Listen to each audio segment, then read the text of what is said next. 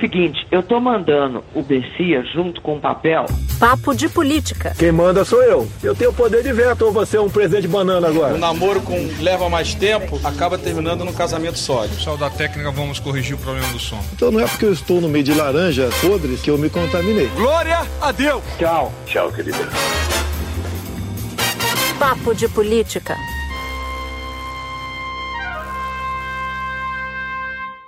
Começa agora o Papo de Política e nessa temporada dedicada às eleições municipais. Eu sou Natuzaneri e aqui comigo Júlia Duelib, Maju Coutinho e Andréa Sadi. A gente está apenas a 15 dias das eleições, a reta final já começou e a disputa segue bem embolada no Rio e em São Paulo. Bom, em São Paulo as movimentações foram as seguintes: Bruno Covas se consolida cada vez mais na liderança da disputa, Russomano desidrata um pouco mais e Guilherme Boulos oscila para cima, mas começa a ter Márcio França mordendo seu calcanhar. No Rio de Janeiro, uma disputa forte pelo segundo lugar. Eduardo Paes, amplia a vantagem, mas Marta Rocha e Marcelo Crivella seguem embolados na disputa pela segunda vaga do segundo turno. Aqui no Papo, nós vamos falar sobre os padrinhos políticos dos candidatos. E como a gente sabe que padrinho é quem cria, vamos ver como esses candidatos estão utilizando esses cabos eleitorais, esses padrinhos já nacionalmente consolidados em suas campanhas. Então já vou pegar esse papo pelos padrinhos políticos são os principais, os de maior peso: Jair Bolsonaro, Ciro Gomes e o ex-presidente Lula. Maju, quer fazer então as honras da casa com essa apuração? Vamos nessa, né? A gente ficou conversando aqui nas últimos, nos últimos papos de política sobre cadê o padrinho do Celso Russomano, candidato aqui da Prefeitura de São Paulo. E esse padrinho parece que apareceu hoje, o Elcinho Mouco, que é o marqueteiro da campanha de Celso Russomano disse que Jair Bolsonaro esteve com Russomano. Por enquanto, a informação que a gente tem é que eles gravaram inserções para as redes sociais bolsonaristas, mas que, segundo o marqueteiro diz para mim, que na segunda-feira eles devem se encontrar para gravar assim a campanha política, aquela tradicional, aparecendo na televisão. A gente aguarda, a gente estava cobrando essa participação, o Elcinho tinha dito para gente que o Bolsonaro apareceria na campanha de Celso Russomano. E por falar em Bo Russomano, meninas, em Jair Bolsonaro, na verdade, em padrinhos, o presidente Bolsonaro disse essa semana que não tem como fazer campanha geral de apoio a candidatos a vereadores, né, e a prefeito pelo Brasil, mas aí ele escolheu aí alguns lugares, alguns nomes, ele decidiu apoiar quatro candidatos a vereador e cinco a prefeito das cidades do Rio de Janeiro, aqui de São Paulo, Santos, Manaus e também lá em BH.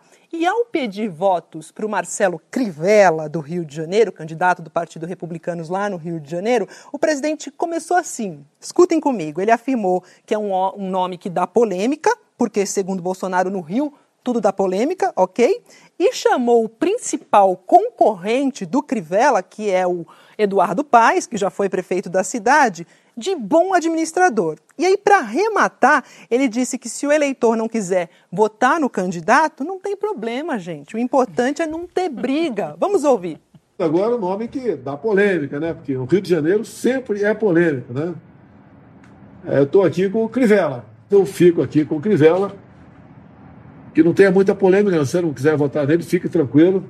Tá certo? Não vamos criar polêmica, não vamos brigar entre nós por causa disso aí, porque eu respeito os seus candidatos também. Oi, Júlia, eu quero passar a bola para você, só falando de padrinho político ainda, que hoje eu conversei com a candidata, é, a delegada Marta Rocha, né, lá do Rio de Janeiro, do PDT do Rio de Janeiro, e perguntei para ela, cadê o seu padrinho, cadê Ciro Gomes? Ela disse, ó, oh, apareceu aqui em algumas lives, mas eu quero dizer que aqui não vou me fiar em padrinho político. A campanha é minha, eu não preciso me escorar num padrinho. É Marta Rocha na parada e eu queria jogar essa fala para você. A Marta Rocha ela precisa ganhar musculatura política, embora ela seja alguém que já está na política há algum tempo. Então ela tem que se descolar também dos padrinhos. O padrinho, na avaliação da campanha dela, é, não faria muito bem neste momento. O padrinho dela seria Ciro Gomes, que é alguém que tem boa inserção no Rio. Ficou em segundo lugar no primeiro turno na eleição do Rio de Janeiro tal. Mas agora ela precisa ganhar projeção como alguém que pode conduzir a cidade. Por isso ela se descola. E aí eu perguntei, mas tem alguma coisa a ver? Perguntei para o pessoal da campanha dela, mas tem alguma coisa a ver com a tentativa de esconder Ciro? Não, não, é, a gente usou Ciro na campanha. Ah, é? Quando vocês usaram? No horário eleitoral tal? Não, a gente usou numa inserção, na, num stories no Instagram. Stories, vocês sabem que é aquele trecho curtinho que aparece no Instagram, dá a imagem e depois some. Aí tá fica fácil. registrada. Eu falei, ah, então esse padrinho é um padrinho que por enquanto também ainda não apareceu. Então, Sadia, a gente tem três padrinhos, estamos falando de três padrinhos aqui no papo: Bolsonaro, Ciro Gomes e o ex-presidente Lula, que também já gravou para uma série de candidatos nessa eleição. É, só, deixa eu só recuperar a Marta Rocha. No começo da semana eu falei com ela, porque quando saiu essa história do Ciro, eu anotei uma frase que ela falou que eu estou aqui escrita e eu queria ler para vocês. Ela falou o seguinte assim para mim, que ela não está discutindo equipe, que por mais carinho que ela tenha pelo Ciro, mais apreço, porque ele é até é quase carioca nas palavras de, dela, ele morou muito tempo aqui, ela não está fazendo nenhum movimento nesse sentido ela tem apreço, mas a campanha está focada em Marta Rocha, não em, não em Ciro, não é sobre 2022. Por que, que eu estou contando isso? Porque no bastidor do, da campanha você tem, uma, você tem algumas avaliações de que tem uma tentativa de nacionalizar a campanha para dar essa visibilidade do Ciro, mas para ela não é tão bom assim, porque ela tem uma rejeição baixíssima. E é esse é o grande trunfo da Marta Rocha. Quando a gente discute Eduardo Paes, a gente discute o Marcelo Crivella, eles precisam lidar com esse fantasma da rejeição e ela não tem esse problema. Quando ela cola, e nessa live do presidente Bolsonaro, que a Maju citou, que ele fala do Crivella, ele fala de alguns outros candidatos, ele fala da Marta Rocha, ele fala, não cita o nome dela, mas diz, tem a candidata lá que é, tem, diz que o Ciro vai virar ministro da Casa Civil, imagina só, uma coisa assim. Então, é, a tentativa da turma do Bolsonaro, da turma do Crivella, de colar a Marta Rocha ao Ciro Gomes. Isso é uma coisa. A outra coisa em relação a São Paulo, eu diria para vocês, que é o russomano, ele não tem muita opção, porque ele não, não tem para onde ir. Ele precisa colar o, a campanha dele ao Bolsonaro e o, e, e o Bruno Covas ao João Dória, governador de São Paulo. Tanto é que ele fica chamando o Bruno Covas de Bruno Dória o tempo todo, também de olho nessa rejeição altíssima do governador de São Paulo. Porque o presidente Bolsonaro, como gosta de me dizer uma fonte, ele não quer ganhar, ele quer derrotar o adversário. Então ele quer derrotar o inimigo, nesse caso o João Dória. Aqui no Rio ele não tem um problema grave, seríssimo com o Eduardo Paes. Pelo contrário, ele até, eu já contei aqui, o Eduardo Paes ah, já teve na administração dele a ex-mulher do Bolsonaro, que é a mãe dos três filhos, a Rogéria. Então, assim, ele não, não tem um poder de. Não, não tem um veto ao Eduardo como tem em São Paulo. E aí, uma outra coisa que eu queria chamar atenção para esse, esse, discurso do presidente, que chamou a atenção de alguns aliados aqui do Paz, no Rio, é que o presidente fala: não vamos brigar entre nós por conta do Crivella. Quer dizer, o Crivella não é um deles. Você vota se você quiser, mas o Crivella não é, não é um de nós. Eu só estou fazendo uma recomendação aqui, mas não precisa seguir a risca essa bula se vocês não quiserem. Eu queria contar, pegando o gancho da, da Andréia sobre São Paulo, contar que aqui também conversando com gente da campanha de Bruno Covas sobre essa questão Dória, né, a rejeição que o governador tem na capital, tá, que é, que é o grande problema dele. Ele perdeu a eleição para o governo do estado aqui na capital. Ele abriu mão da capital para disputar o governo do estado, então essa rejeição vem em parte daí também. Mas diz que teve todo um processo de convencimento do governador, que já teria gravado vídeo para a campanha de Bruno Covas para dizer: olha, nesse momento é melhor não aparecer. É melhor a gente ganhar a eleição ou ter uma aparição do governador é, na, na campanha nesse momento. Então, ele teria sido convencido nisso. Só vou passar para você, Maju, só dando uma frase que eu ouvi de um integrante da campanha, que é a seguinte: felizmente, o governador está neste momento ocupado com essa guerra da vacina envolvendo o presidente Bolsonaro. Felizmente, Maju. Olha só. E Júlia, Natuzzi Sadia, eu queria jogar uma pergunta para vocês que eu não sei, fiquei em dúvida aqui. Se Luiz Erondina, que é a vice do Guilherme Boulos aqui em São Paulo, pode ter esse papel de vice e também de madrinha política, porque eu conversei com o Chico Moftani, né, que é coordenador da campanha dela, e Erundina vai botar o pé na rua num Erundina móvel, disse que ela não gosta que se que chame Erundina móvel, ela está chamando de catavoto da Erundina, que é um carrinho todo protegido, porque ela estava super ansiosa para sair, fazer o corpo a corpo, mas a campanha teve que ser meio post a post, como a gente já falou aqui, por causa da pandemia, mas parece que sábado ela sai, vai circular pelas periferias justamente para ajudar nessa alavancagem do Guilherme Boulos. E eu não sei se ela pode ser considerada uma madrinha também, apesar de ser vice. Acho que sim, acho que dá para a gente colocar assim, na, conta, né? na é. conta de madrinha. Ele conta com o fato de que em algum momento pode ter um apoio, a gente já falou disso aqui também, do ex-presidente Lula, de uma forma pública. Eu não sei se isso vai acontecer. Tem a história do Tato, né, do, do Partido dos Trabalhadores, que a campanha ela não vai, ela não, ela não, ela não pegou ainda. Então, a campanha do Bolos gostaria, seria muito bem-vindo o apoio do ex-presidente Lula, e claro, nesse caso ele, ele pesaria mais do que o apoio da Irundina, mas sem Lula, a Irundina faz, às vezes, do principal cabo eleitoral dele, sim. E tem uma, um fato interessante, uma informação interessante, que a campanha de Celso Russomano começou a olhar para Guilherme Boulos. Então, Isso até aqui, como dizia a Júlia, a Sadias que também falou isso, o tal do, do, do, do, Bruno Dória, associando o Bruno Covas ao Dória, ficou olhando para cima, ou seja, para aquele que estava à frente dele nas pesquisas. E agora, Russomano começou a olhar mais para baixo para Guilherme Boulos. E aí, uma campanha que vai ao ar é uma peça em que a campanha de Celso Russomano chama de Receita de Boulos.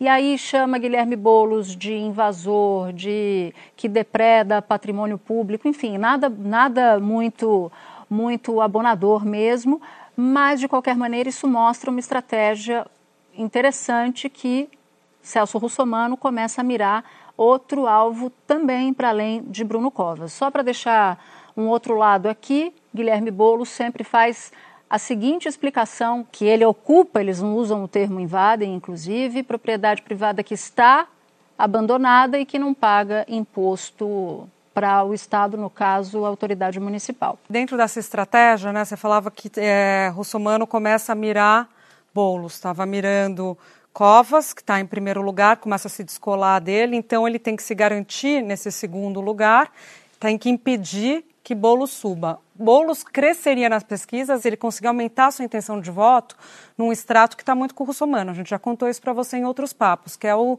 extrato de renda até dois salários mínimos.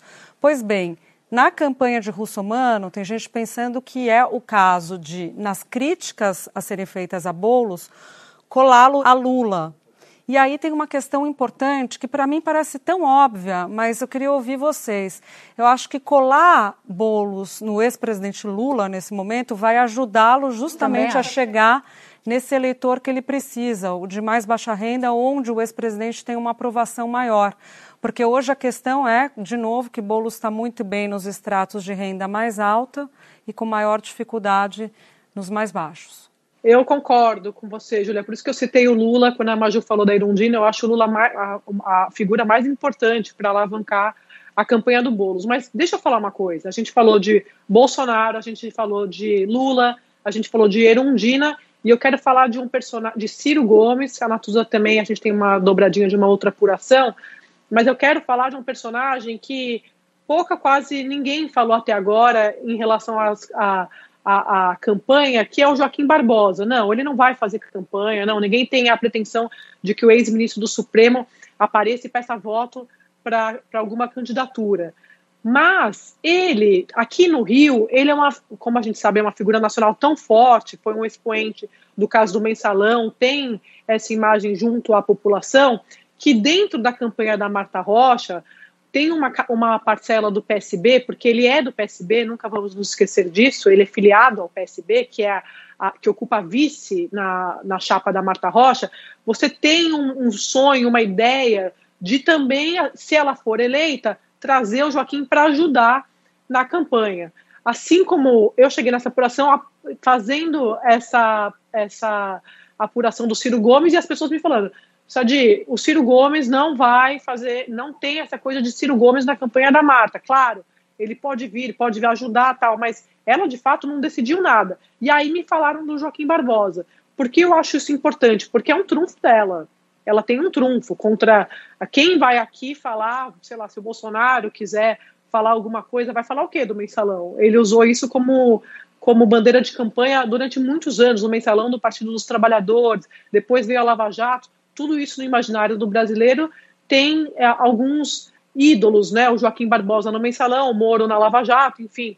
O, o mensalão, eu diria para vocês que mais forte, porque a Lava Jato depois a gente viu uma série de questionamentos, e o mensalão ele tem uma figura, ele foi lá, se aposentou e saiu de cena e não, não, não, se candidatou a nada nem integrou governo algum, como aconteceu com o Moro. Por isso que quando as pessoas me dizem que o sonho é usar o Joaquim Barbosa, só de estarem nos falando isso já é um recado de que a campanha dela conta com esse trunfo, apesar de sempre eles deixarem claro que não tem nada feito com ele, que ele não faz campanha, que isso e aquilo, mas a figura e a imagem dele é muito forte como um integrante do PSB que ocupa a vice da Marta Rocha. Isso ajuda a neutralizar, inclusive, a crítica a ela que, a, que os adversários estão fazendo de que ela estava no governo Cabral e não viu nada, Isso. não viu coisa alguma, não viu nada da polícia, nada né? de errado. Queria só para a gente é, é, colocar uma outra capital aqui, queria falar da, de Macapá, porque eu acho que é interessante nessa discussão sobre padrinhos políticos, porque tem um padrinho que foge um pouco desse circuito, né? Padrinho Lula, padrinho Ciro, padrinho Bolsonaro que é o padrinho Alcolumbre. E talvez o padrinho Alcolumbre seja o padrinho mais forte de todos esses padrinhos que a gente está falando, porque o irmão dele, o Josiel, que não é alguém da política, estava com a intenção de voto, estava no empate técnico com o Capi, que já foi governador e tudo mais, e descolou, gente, deu uma, uma crescida, ele abriu uma vantagem de 16 pontos percentuais. Impressionante. E isso tudo nessa estrutura que o Alcolumbre montou, que foi uma estrutura com uma aliança de 11 partidos, conseguiu costurar o apoio do governador, que era contra, conseguiu costurar apoio do prefeito, que era contra, deu uma sustentação grande, né, tradicional para o Josiel, e ele dispara. Agora ele faz isso ao Alcolumbre, olha que interessante, Natuza e Maju. Ele faz de olho na reeleição dele em 2022. Ele foi candidato a governador em 18, não se elegeu, quer se reeleger senador em 2022 e quer também se reeleger presidente do Senado barra do Congresso no ano que vem. Uhum. Então ele está tentando mudar o entendimento do regimento barra Constituição para conseguir se reeleger na mesma legislatura. Então ele teve dois anos. Se ele conseguir isso, teria mais dois. Aí ele se reelege em 2022 senador, com base nessa estrutura que ele já está montando para o Gesiel esse ano. Se reelege, trocou o jogo total, zerou se reelege presidente do Senado de novo, mais dois anos. Regra valia, essa regra nova que ele conseguiu aprovar, daria para ele a possibilidade de se reeleger mais dois. Concluindo nessa brincadeira, é um brincadeira entre aspas, ele vai virar o dono do Senado, oito anos. Eu queria dividir também com vocês uma outra informação apurada na campanha do próprio Celso Russomano, que é uma dificuldade de dinheiro ali. Quinta-feira teve uma reunião com o presidente do partido, Marcos Pereira, dizendo assim: olha, ou vocês ajudam, ou vai ser muito difícil evitar uma desidratação de Celso Russomano. Então precisa, a gente precisa, isso segundo esses integrantes da campanha, dizendo o seguinte, olha, a gente precisa de dinheiro para fazer impulsionamento digital, ou seja, paga para que o nome, a campanha, a peça publicitária apareça muito mais vezes nas redes sociais e nos, e nos portais. Então, Maju, isso me chamou a atenção porque essa, essa história de que o dinheiro não está chegando começou a pegar justamente a partir da semana passada, quando o Datafolha mostrou uma desidratação muito forte de Celso Russomano. Pois é, Natuza, vamos trazer alguns dados aqui para vocês da campanha, né? Olha, dinheiro de Bruno Covas, por exemplo, aqui 12 milhões, né? Dinheiro recebido por a campanha do Bruno Covas. Celso Russomano, 915 mil, olha a diferença. Guilherme Boulos, 3 milhões. Queria jogar na roda aqui uma conversa com vocês, uma informação né, que eu peguei com a Lara Mesquita, que é cientista política é, da FGV, que ela destaca duas coisas que eu acho legal a gente levantar aqui. O teto para a campanha de prefeito aqui em São Paulo esse ano é de 51 milhões e 800 mil, quase isso, né? que é o mesmo teto de 2016, que foi ajustado pela inflação, que foi definido em função dos gastos que foram declarados em 2012, quando a gente ainda tinha aquela participação de empresas, né? Quando os doadores podiam ser as empresas e agora não pode mais isso, né? Então, ela diz que é difícil agora os candidatos atingirem esse teto alto aí de 51 milhões e coloca alguma outro ponto aqui, que algumas legendas acabam deixando para a última hora esse gasto justamente que é para observar se o candidato vai ou não arrancar, pega então acaba pega, né? segurando esse dinheiro aí. Eu queria essa observação de vocês a ninguém, respeito disso. Ninguém quer botar de mão no bolso em vão, Em qualquer né, situação, né, gente? Em qualquer situação e agora não seria, não seria diferente. Aquela aposta no cavalo que vai perder, né? Fica todo mundo ali vendo quem está disparando. Tem uma informação sobre é, essa discussão dos recursos da campanha do Russomano, porque diz que lá atrás ele chegou para a direção do partido e falou: Olha, eu não vou usar os recursos do fundo eleitoral. Só lembrando para você que está nos acompanhando que antes você tinha até o STF decidir, 2015, você tinha o financiamento empresarial. Depois você criou o fundo eleitoral, que junto com o fundo partidário acaba, de certa maneira, financiando eleição e atividade partidária. Então, tem uma moda nesse discurso que vem a partir de 18 da nova política, que é não pegar, né, gente, recurso do fundo eleitoral. Pega bem perante o eleitor isso. Russomano queria pegar carona nesse discurso e avisou a direção: não vou pegar os recursos do fundo eleitoral. Aí o pessoal falou para ele: mas você já usou o fundo eleitoral em todas as suas campanhas e você provavelmente vai usar, caso não seja eleito, vai usar daqui para frente. Como é que você vai formular essa ideia? Ele falou: não, eu posso dizer que eu sou a favor que os recursos do público sejam usados no combate à Covid. Então eu fico protegido, já tenho um argumento para dizer porque que eu usei no passado e agora no presente não vou usar mais. Aí a direção ficou muito incomodada porque tem os outros candidatos que vão usar. Então a direção falou: bom, mas e os outros candidatos? Você vai acabar causando um problema para os outros que vão usar o fundo eleitoral. Tudo isso para dizer André que usa essa expressão bastante, né? Tudo isso para dizer que há um mal-estar entre essas, entre a direção nacional e o candidato aqui em São Paulo, um mal-estar que já vem de algum tempo, já vem das campanhas anteriores dele aqui em São Paulo, há sempre essa bateção de cabeça que acaba se refletindo no financiamento. Você falou do, da direção da campanha, vou contar o bastidor de Brasília, do Palácio, que está de cabeça na campanha do Russomano, que é você tem a questão da falta de dinheiro. Muita gente em Brasília, na Câmara dos Deputados, de onde vem o Marcos Pereira, que é o presidente do partido, acredita que ele não joga, não rasga dinheiro, então ele não vai investir em candidato que ele não sabe se vai ganhar com certeza. Então tem muito a ver com isso. Mas o segundo ponto, que para mim é o mais importante, é a disputa da presidência da Câmara. E isso que eu queria ressaltar com vocês aqui. O Marcos Pereira, presidente do, PR, do, do Republicanos, ele é candidatíssimo à sucessão de Rodrigo Maia na Câmara dos, dos Deputados. E para isso ele precisa do apoio de partidos. Partidos esses que estão engajados em outras campanhas. Por exemplo, só assim, só vou jogar a PSDB, que tem a candidatura do prefeito é, Bruno Covas em São Paulo. E o, o Republicanos não tem nenhum problema com a administração de João Dória, diferentemente do que os bolsonaristas gostariam. Gostariam que fosse uma guerra entre eles. Isso não só não acontece, como a chance de fazer deles fazerem uma união para outros, não só para a prefeitura, não só para o estado de São Paulo, mas para a prefeitura, é muito grande se o Bruno Covas ganhar. Porque, como a gente sabe, a ocupação de cargos significa poder, influência, e essa turma está sempre de olho nisso. Então, o, o, um dos, um, uma das avaliações feitas pelo Palácio do Planalto é que quando a, a, a direção do Republicanos não investe de corpo e alma tudo que tem na campanha do Russomano, tem também um recado do Marcos Pereira de que ele está aberto para negociar com esses outros partidos a sua candidatura à sucessão de Rodrigo Maia em fevereiro do ano que vem. Então ele precisa deixar essa porta aberta e entregar a chave do cofre do partido para um candidato que ele não sabe se chega lá, seria muito arriscado. Eu queria passar por um outro evento nessa semana. A gente falou muito do padrinho Bolsonaro, que foi o encontro de dois padrinhos, Lula e Ciro Gomes. Esse encontro não foi essa semana, mas a revelação desse encontro pelo nosso colega do Globo, Sérgio Roxo, se deu essa semana e ajudou a movimentar muito o bastidor. Esse encontro aconteceu algumas semanas atrás, ainda em setembro, e ele, esse encontro marcou uma reaproximação, mas ainda muito, muito, muito do início entre Ciro Gomes e Lula. Eles não se falavam há muito tempo. Ciro Gomes muito magoado com Lula, Lula muito magoado com Ciro Gomes, que fez críticas a ele. Ciro Gomes sempre achou que Lula escolheria e ele teria sinalizado que poderia escolher ser o sucessor. Mas aí em 2018 o PT boicotou a candidatura do Ciro em alguns estados, isso enfraqueceu, enfim, cada um culpa o outro. O que, que aconteceu? O que, que a gente pode distrair, extrair de fato dessa reunião? Simbolicamente é importante porque é uma conversa entre o PDT de Ciro Gomes e o PT de Lula.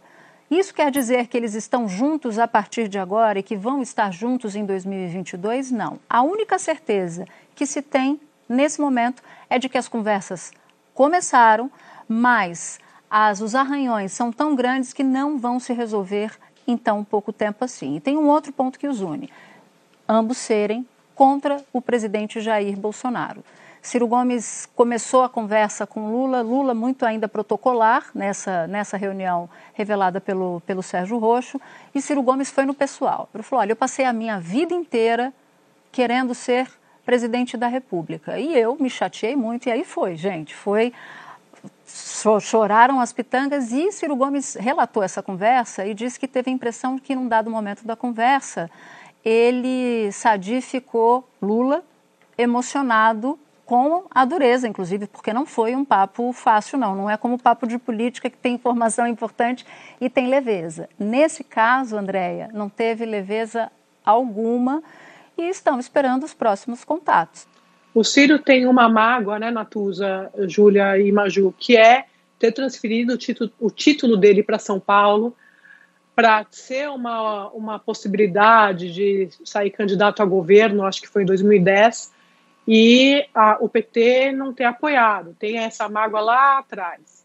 Então, isso é a primeira coisa. A segunda é que a minha avaliação, ouvindo fontes, a gente estava batendo uma bola ontem sobre essa apuração, eu e a Natuza, do Lula e do Ciro, é que a presidente do PT, Gleisi Hoffmann, que só está na presidência do PT porque o Lula avaliza a, a deputada no cargo, ela traduziu o que aconteceu. É o seguinte: tudo muito bom, tudo muito bem, mas para ter alguma, algum avanço, esse, esse flerte aqui, o Ciro precisa vir a público pedir desculpas ao Partido dos Trabalhadores e ao ex-presidente Lula. Então, realmente, muito difícil a gente ver algum tipo de desdobramento sem essa posição pública do Ciro. Acabei de falar, o PT acha isso, mas o Ciro também acha que ele passou maus bocados nas mãos do PT. Então vai ser difícil consertar essa relação daqui para frente, eu acho, de forma pública, que resulte numa aliança. Vamos passar agora para Porto Alegre, porque teve pesquisa essa semana e ali tem umas movimentações, Maju, interessantes. É, vamos lá, Natuza. Segundo a pesquisa Ibope, a Manuela Dávila, do PCdoB, ela oscilou positivamente de 24% para 27%, manteve essa liderança isolada. A segunda posição tem empate entre três candidatos, né? O atual prefeito, que é o Nelson Marquesan Júnior, do PSDB, que subiu de 9% para 14%. Sebastião Melo, do MDB, que foi de 11% para 14%. Estão aí tecnicamente empatados com Fortunati, que é do PTB, que oscilou de 14% para 13%. Eu só queria jogar uma coisa para vocês interessante, porque diferentemente lá de Curitiba, aí eu estou falando da pesquisa Datafolha de Curitiba, né, que o atual prefeito Rafael Greca do DEM, que é uma figura antiga lá no Paraná, que está liderando com 47% dos votos lá em Curitiba, né, então lá parece mais uma, uma eleição de referendo, né, que está reforçando que eleitores só querem continuar como estão lá, não estão modificando muito, estão indo com Greca do DEM a novidade de Porto Alegre é Marquesan. É o, o, candidato a prefe... é o candidato à reeleição, aí sim, que está tentando garantir a vaga no segundo turno. Ele estava numa posição pior, agora ele melhora, ele tem um crescimento, um crescimento acima da margem de erro.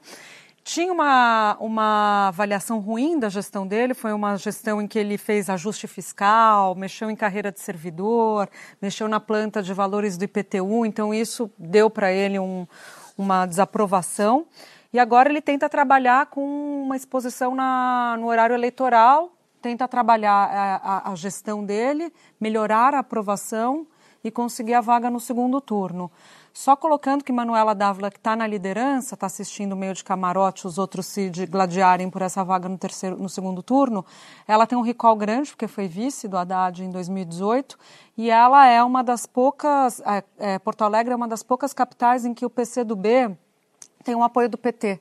Tradicionalmente sempre foi o contrário, né? A gente encontra esse formato em Porto Alegre com ela, que tem como vice Miguel Rosseto, que foi ministro do PT, e a gente encontra esse formato em São Luís, no Maranhão, em que Rubens Pereira Júnior, deputado federal, tem na, na vice uma, um candidato do PT também. Bom, eu vou, a gente vai passar já para a trilha da semana. Eu, a Júlia reclama que eu sou autoritária e que nunca quero falar primeiro, Imagina, mas não eu tem vou nada provar. a ver isso, é nóia eu... minha. eu vou provar que eu sou uma democrata e eu vou cantar a minha trilha da semana primeiro. E o fato que inspira a minha trilha é o encontro Ciro-Lula. Eu vou de Chico. Deixa em paz meu coração, que ele é um pote até aqui de mágoas. E qualquer desatenção, desatenção? Passa não, pode ser a gota d'água. Arrasou, boa. E a sua? A minha? É. Já? Nossa, estava esperando eu mais pro final. a minha, olha só, a minha não diz respeito à campanha política, assim, estrito senso, eleição estrito senso, mas diz respeito a quem cobre a eleição. Eu sei que vai ser meio ousado, eu posso ser desclassificada nessa rodada, mas eu vou cantar aqui uma música em homenagem à nossa querida Andréia, que é, é Carne e unha, alma gêmea, bate coração, a metade da laranja, dois sabe, amantes, dois irmãos. Você sabe que eu canto as verdades da laranja? Queria só dizer isso, que eu, eu canto essa música isso, errada. Natuz, eu ia... ela, ela apela, ela apela. É muito, é muito turca amiga. Populismo. É muito bri... Fala assim, é populismo irmã. barato, Júlia. Total. e a sua, Maju? Eu tô abrindo mão. Olha só! Isso daí é para desarmar a marmelada que já está armada para você ganhar. É, você vai ganhar hoje, Sadinha. Eu já até retiro a minha.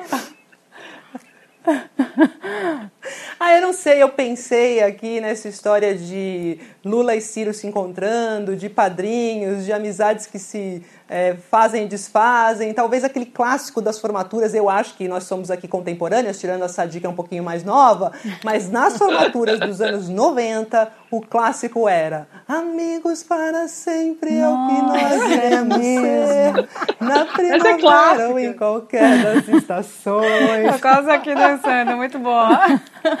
Ó, tá competitiva, Maju, gostei. Entrou para ganhar. Sei não. Total. Gente, o meu é que assim, né? Vai de lá pra cá. Vou no funk, porque, né?